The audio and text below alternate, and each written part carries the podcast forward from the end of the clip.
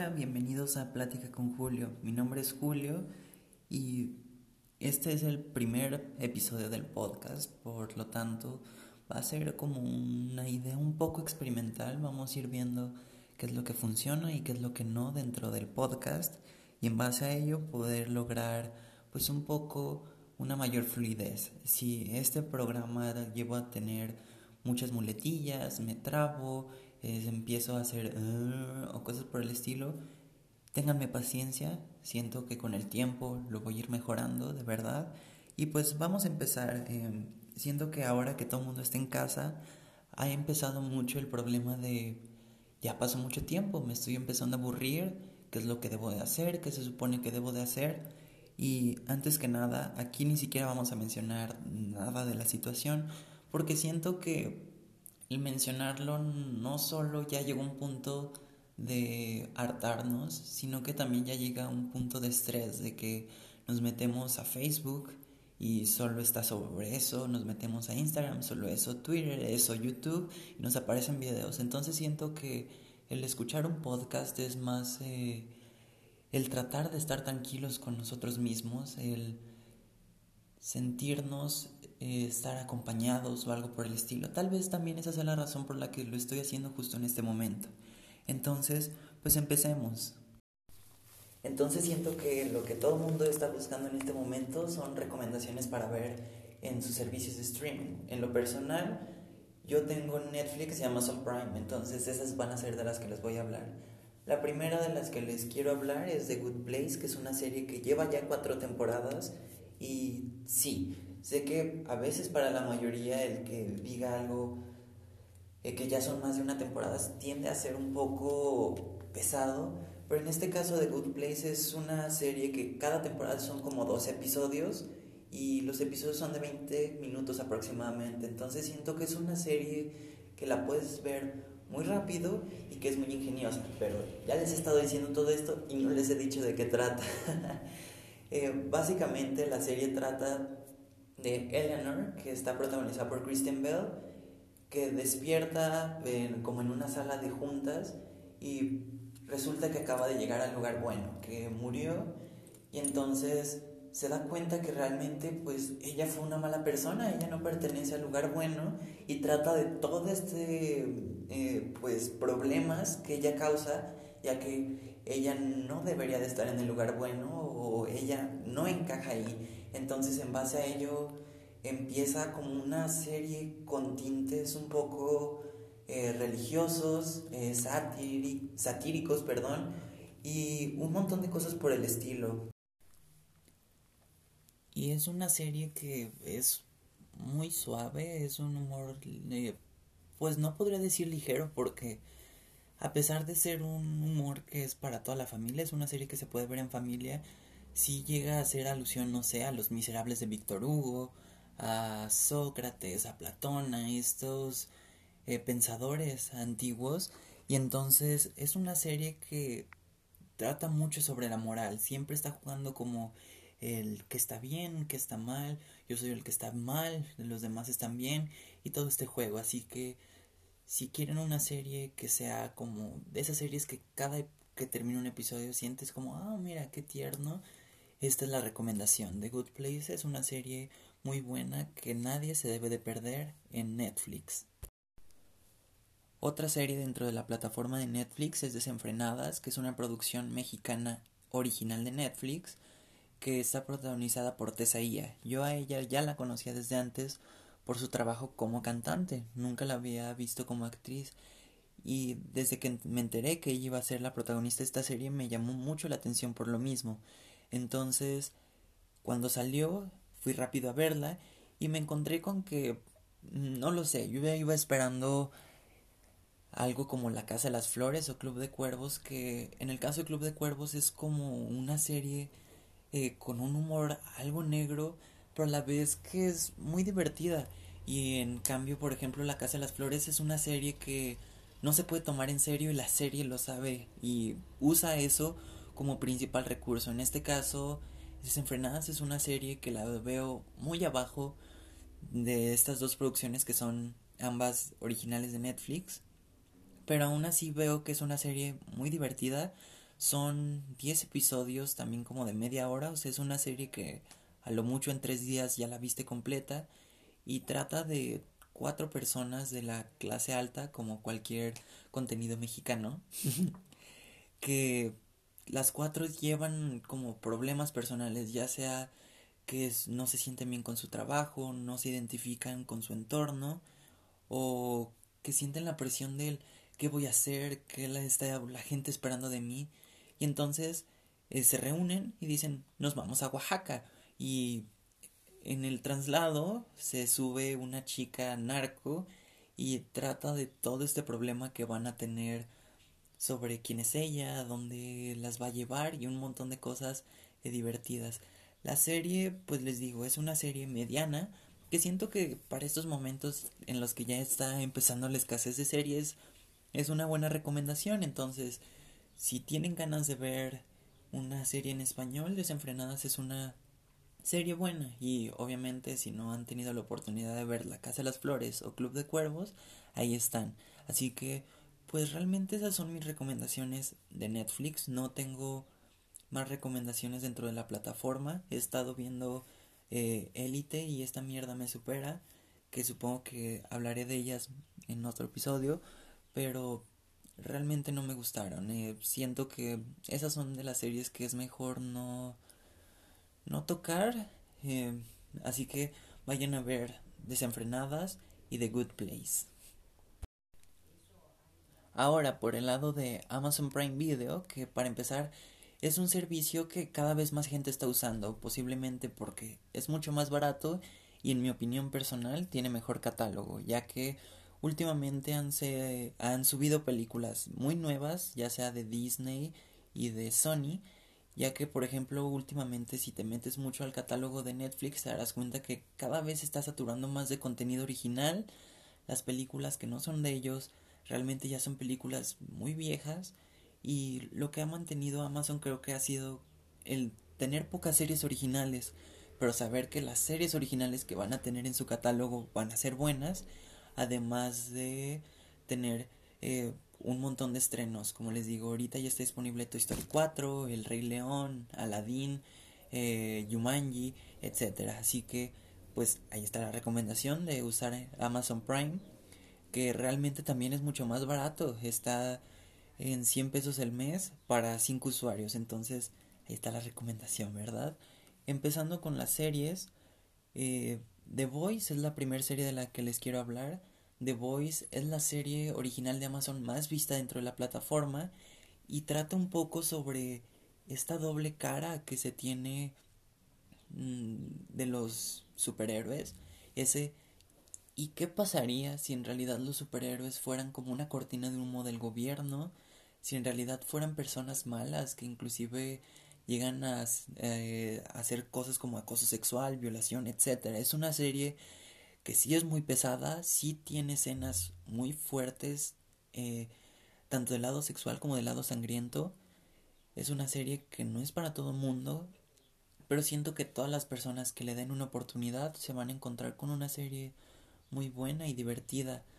Eh, es una serie que en la mayoría tiene a personas que no conocemos. La única persona que conocí fue una actriz que hizo de Catán en Suicide Squad, pero más allá de ello no, no encuentro a alguien eh, famoso dentro de la serie, pero ese no es su foco, sino que más bien es toda esta historia, ya que últimamente hemos estado saturados de los superhéroes eh, tanto en el cine como en las series de televisión. En el cine, obviamente, con los Avengers, y en la televisión con Daredevil, Jessica Jones, Arrow, Flash y todas estas series, pero esta sí tiene como el, ok, voy a ser grotesca, pero al mismo tiempo voy a hacer una serie que va a hablar sobre em, el qué pasaría, el, el no tener pelos en la lengua al momento de contar cosas que inclusive se puede sentir más real, o sea,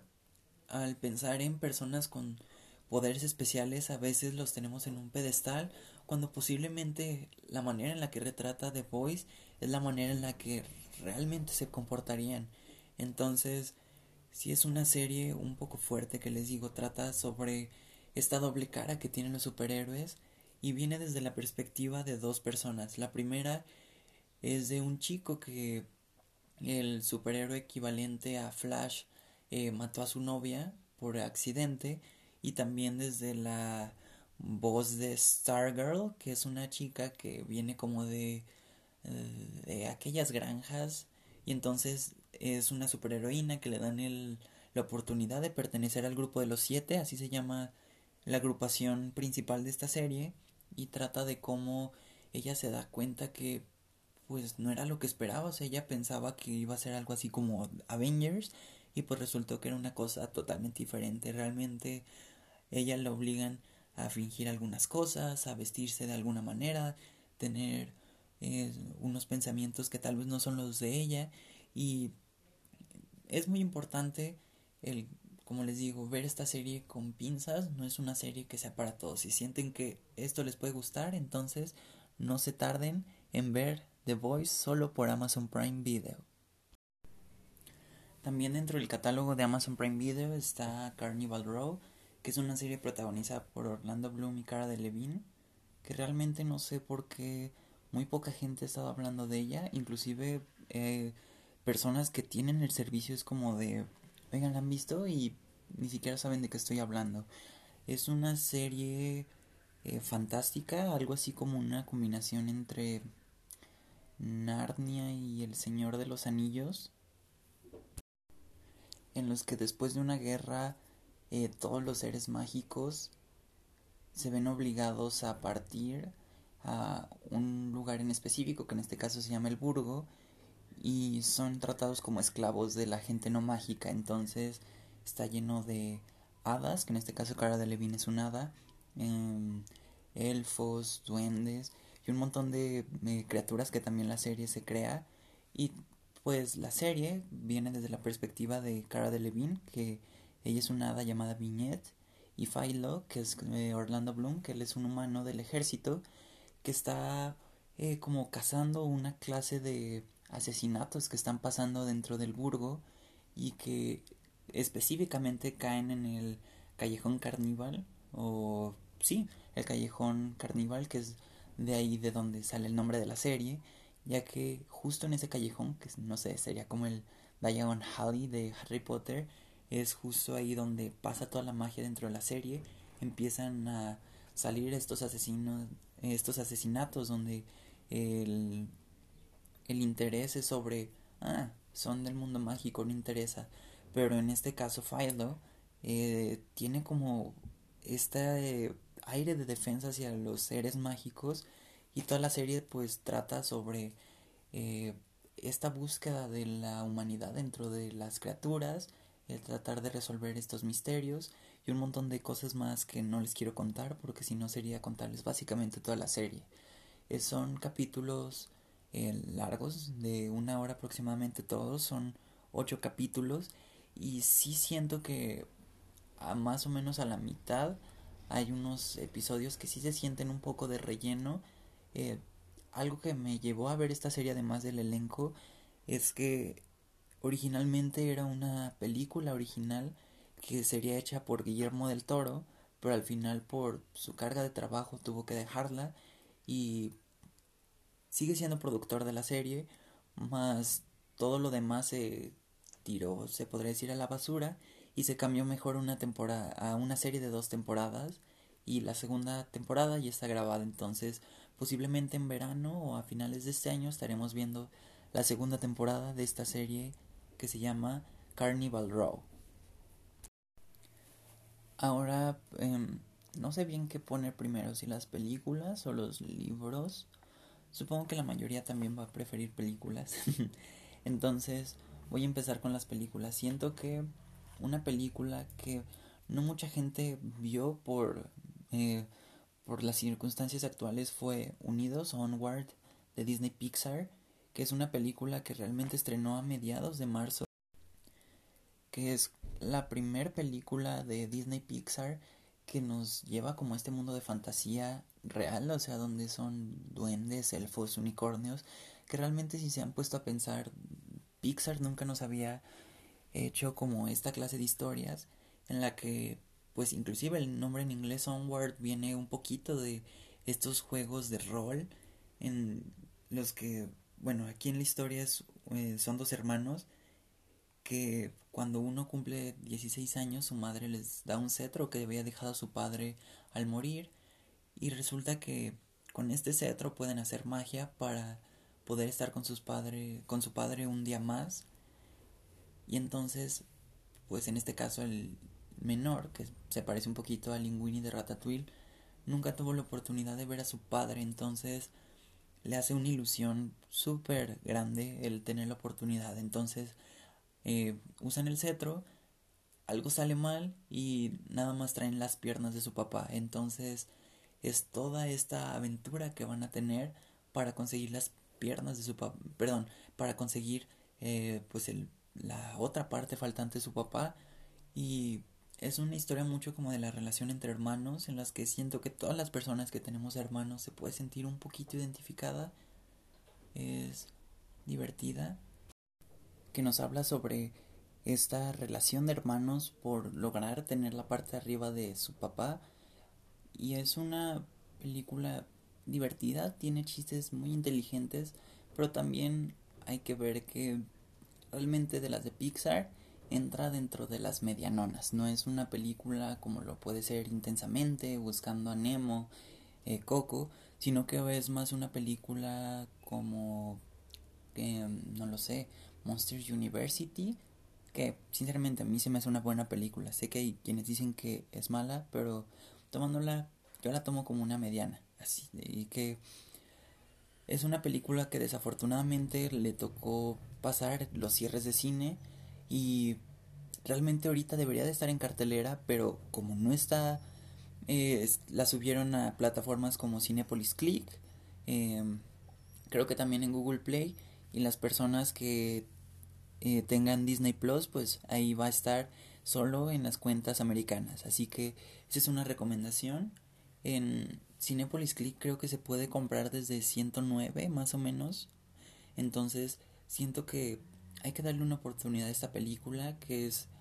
Eh, siento para empezar que hay que apoyarla por ser una película original de Pixar después de muchas secuelas. Veníamos de Los Increíbles 2, de Buscando a Dory, y faltaba como ese aire de algo nuevo que Unidos Onward nos dio, pero pasó justo en un momento en, en el que no era el mejor.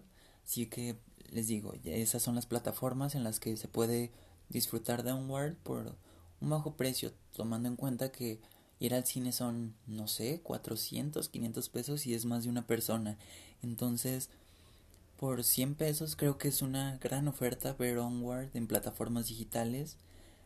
Em, y esa es la primera recomendación de películas. Les digo, esta se puede conseguir en Google Play o Cinepolis Click. También una película que acaba de llegar a Google Play y Cinepolis Click es Jojo Rabbit, que es esta película que estuvo nominada, eh, me parece que a 5 Oscars. Eh, ganó una, solo uno, pero Aún así es una película muy bonita y tierna desde la perspectiva de un niño que ve que lo que hace Hitler está bien, lo tiene como en un pedestal y trata de todo este camino que ve el niño sobre cómo ser nazi es algo bueno y los judíos son malos.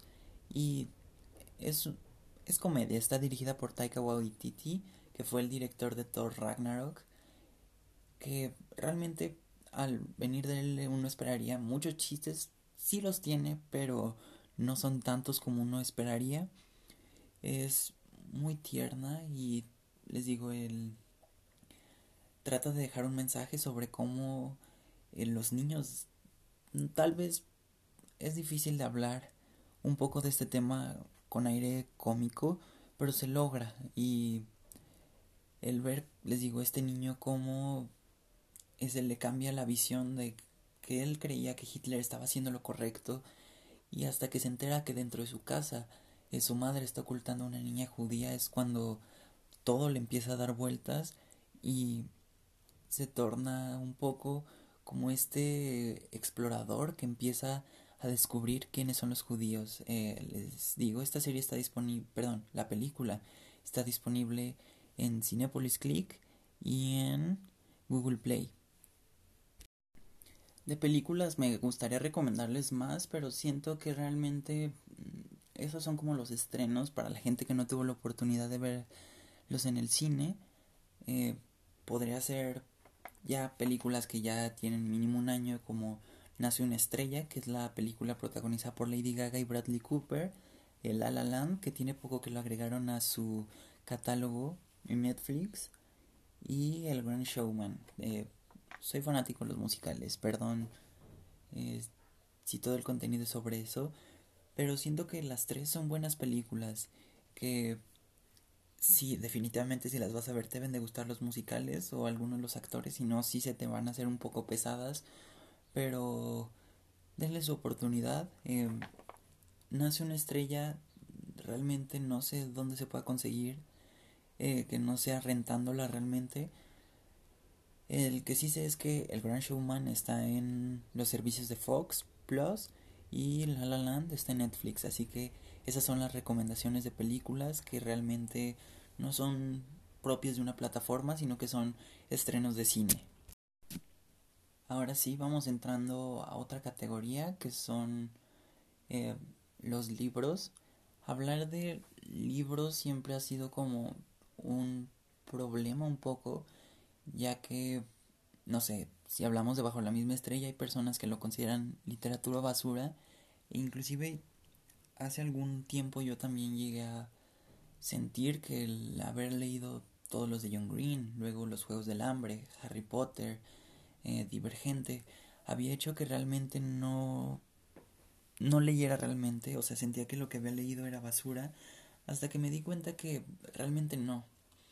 Eh, se en los últimos meses se me ha obligado en la escuela a leer clásicos y me di cuenta de que realmente vale más que alguien quiera leer un libro, como diría, basura, aunque no lo sea, por gusto, a leer un clásico que lo imponen y realmente vaya a leerlo más porque lo obligaron y no vuelva a tocar un libro. En cambio, si decide leer un libro por gusto y le termina agradando, va a terminar leyendo más. Entonces, desde mi perspectiva es mejor leer eso. Entonces, em, yo les voy a recomendar libros así. El primero es Land que es un poquito una distopía mexicana. Me, me pareció muy ingeniosa. Está escrito por eh, Jaime Alfonso Sandoval. Y trata un poco de cómo México se volvió un territorio muy pequeño a base de unas guerras y entonces se va a abrir como un una especie de Disneyland temático de México, por eso el nombre Land y todo esto como sombra que acarrea el hacer este em, Disneyland es un libro que sí está un poco largo son, no me acuerdo, como unas 450, casi 500 páginas, pero se pasan muy rápido, son muy interesantes y nos habla mucho de explotación laboral, de la situación política que lleva México. Si es una obra que, a pesar de que se lee muy rápido, sí es un poco densa. Entonces, esa es una recomendación a todas las personas que se los he prestado, les ha encantado. Entonces, si tienen la oportunidad de leer Land, esa es la primera recomendación. También un libro que he estado leyendo en estos días se llama Mirror Mirror, que está escrito por Cara Delevingne. Eh, sí, la que habíamos hablado antes por Carnival Row, que ha hecho películas también como Ciudades de Papel. Y esta es su primera novela que ella escribe junto con otro autor que nos habla sobre una agrupación llamada Mirror Mirror, que es una banda conformada por cuatro personas y una de ellas desaparece de la nada. Y entonces eh, los tres restantes de la banda van a empezar a buscar pistas sobre qué es lo que habrá pasado con ella, eh, por qué desapareció, qué fue lo que la orilló a desaparecerse, qué tal si la secuestraron, qué tal si fue una aventura romántica. Y es todo este como transcurso y travesía que llevan los eh, los personajes para saber la verdad sobre qué pasó con esta chica. Y es un libro interesante, les digo, es literatura juvenil. Si no les gusta la literatura juvenil, estoy ultra seguro de que esto tampoco les va a gustar. Pero si de verdad le dan un poco de chance tanto Land como Mirror Mirror les van a terminar gustando. Son libros que son fáciles de leer, que siento que es también lo que se necesita ahorita. No, no estar leyendo libros muy pesados, sino libros muy ligeritos que se puedan leer. O sea, que en una sentada de media hora puedes leer, eh, no sé, 40, mm, 50 páginas. Entonces, si es un...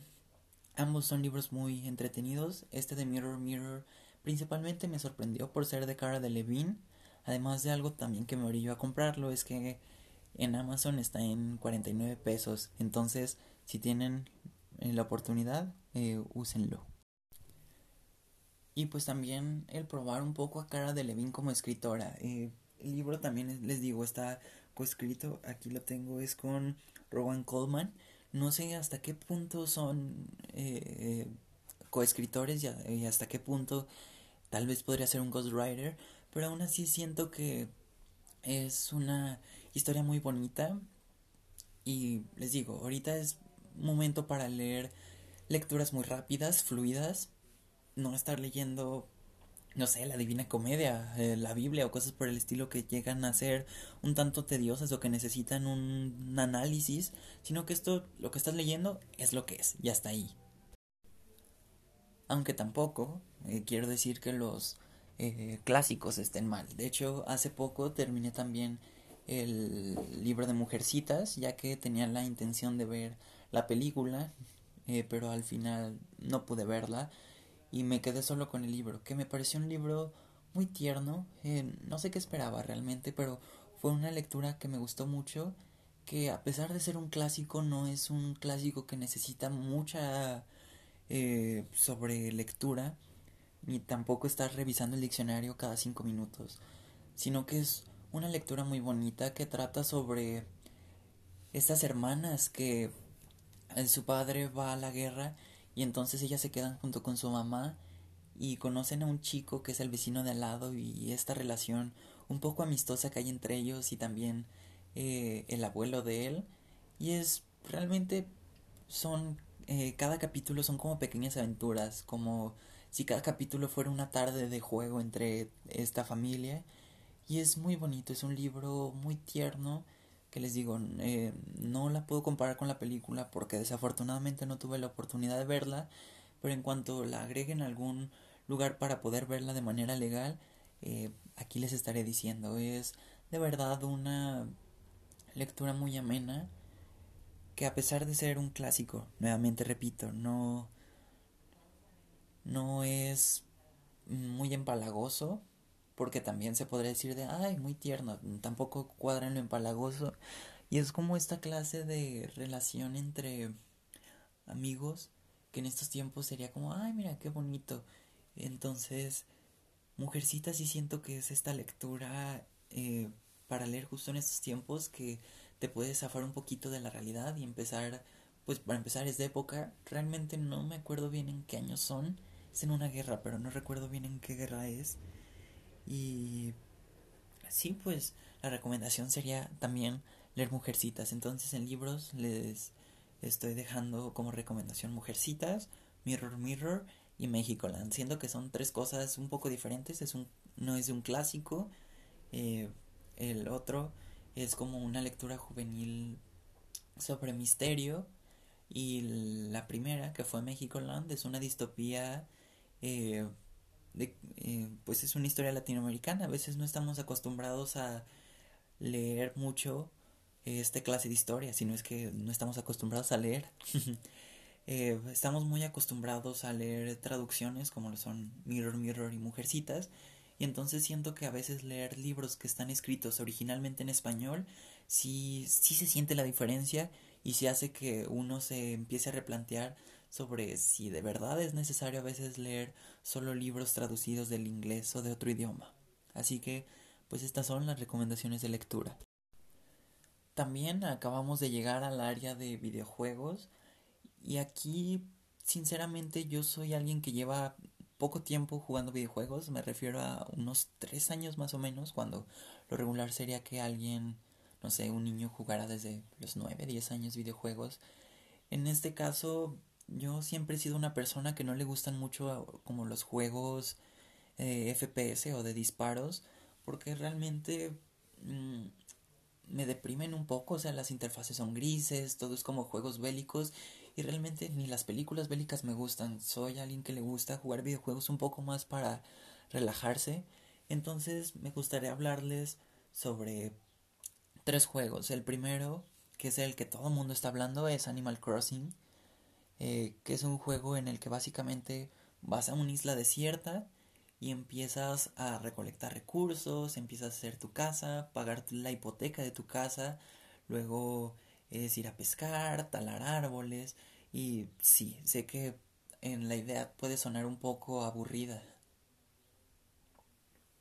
Pero realmente siento que los juegos de simulación de vida eh, son juegos que al no tener como una meta en específico, son juegos que son mucho para desestresarse. O sea, el decir, ah, ahorita voy a jugar nada más 15 minutos, voy a pescar un poquito, lo voy a vender y luego con eso me compro ropa para mi personaje o cosas por el estilo.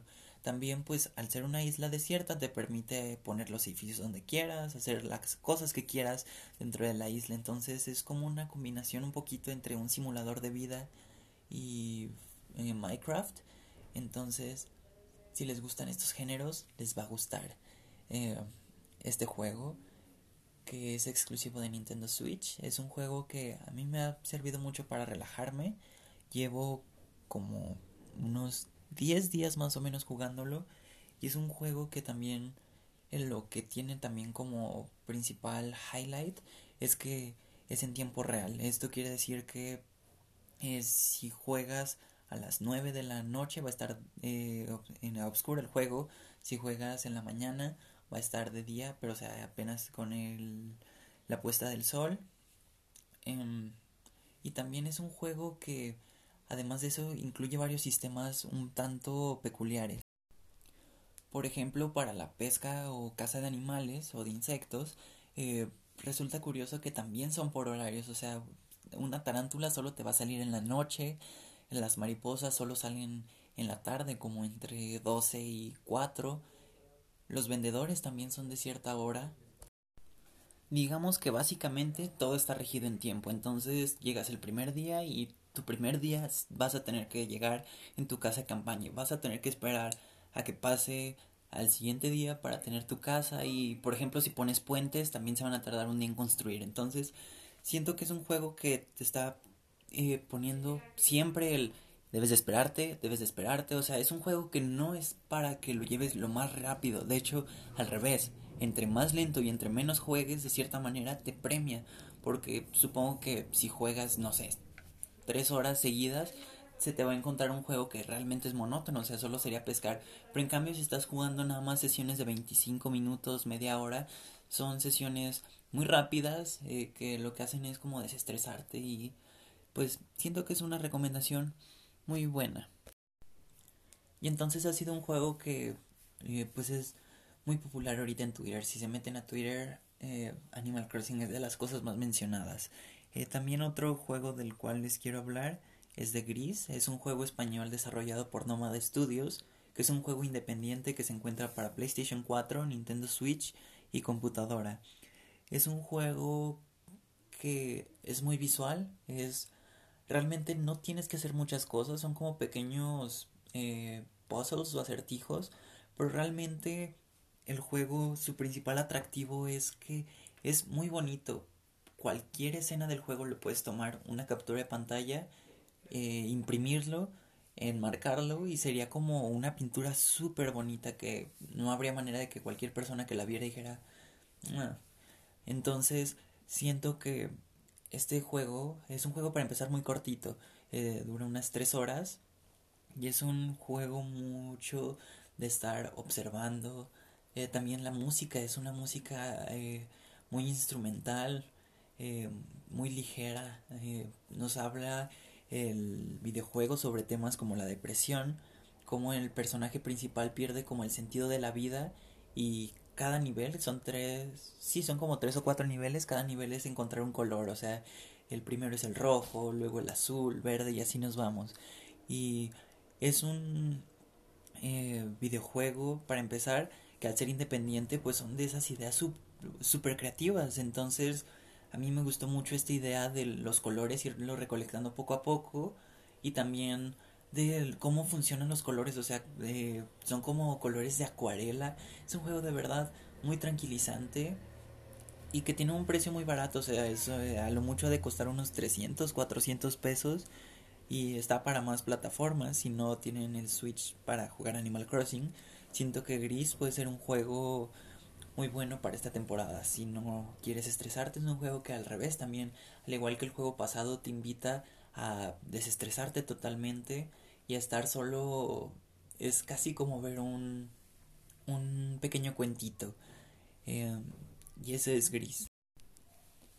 Y ya por último, como última recomendación, también de un estudio español llamado Tequila Works, es Rime, se escribe Rime, que es un videojuego eh, un poco como Zelda, Shadow of the Colossus, posiblemente, que trata sobre un niño que desembarca en, en una isla abandonada y trata de llegar al punto más alto de, pues, de la isla.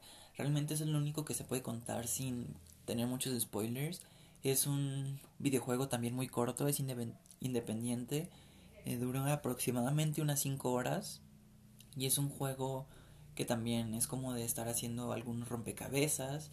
Eh, tiene algunas eh, pequeñas como escenas que te van explicando un poco de lo que está sucediendo, pero como tal no tampoco es como que sea una historia muy densa. Al final sí hay algo que siento que podría hacer a más de uno llorar, si es una historia muy sentimental, pero también es muy ligera, no no es un juego difícil, no es muy difícil que te pierdas. Eh, parece ser de mundo abierto, pero realmente tiene como un camino preestablecido. Siento que cualquier persona que lo juegue se va a divertir también mucho.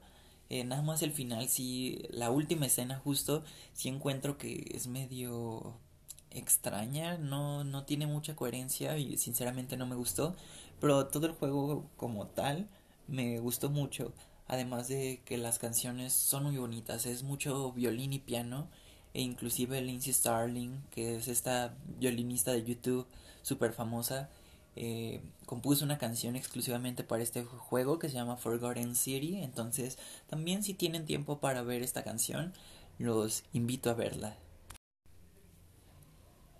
Y pues con esta recomendación llegamos al final de nuestro episodio. De verdad, muchas gracias. Y si estás llegando hasta este punto, de verdad, muchas gracias. Sé que tal vez escuchar podcast es algo pues muy nuevo todavía. Hay mucha gente que no está acostumbrada. Y entonces quería desde hace mucho tiempo hacer esto, desde que escuché el primer podcast y empecé a seguirlo, dije yo en algún punto quiero hacerlo. Entonces el ahora estar en una plataforma es algo algo muy bonito, algo que también llena como de alegría. Eh, la red social para seguirme es arroba Julio Cruz Off en Twitter y pues nos vemos en el siguiente podcast que ya, ya tengo planeado más o menos sobre qué va a ser. Entonces, eh, si les gustó, eh, recuerden agregarme a sus redes o donde sea que me estén escuchando. Está creo que en Spotify, en Apple, en Anchor, en Discord y en otras plataformas. Así que muchas gracias y nos vemos en el próximo podcast.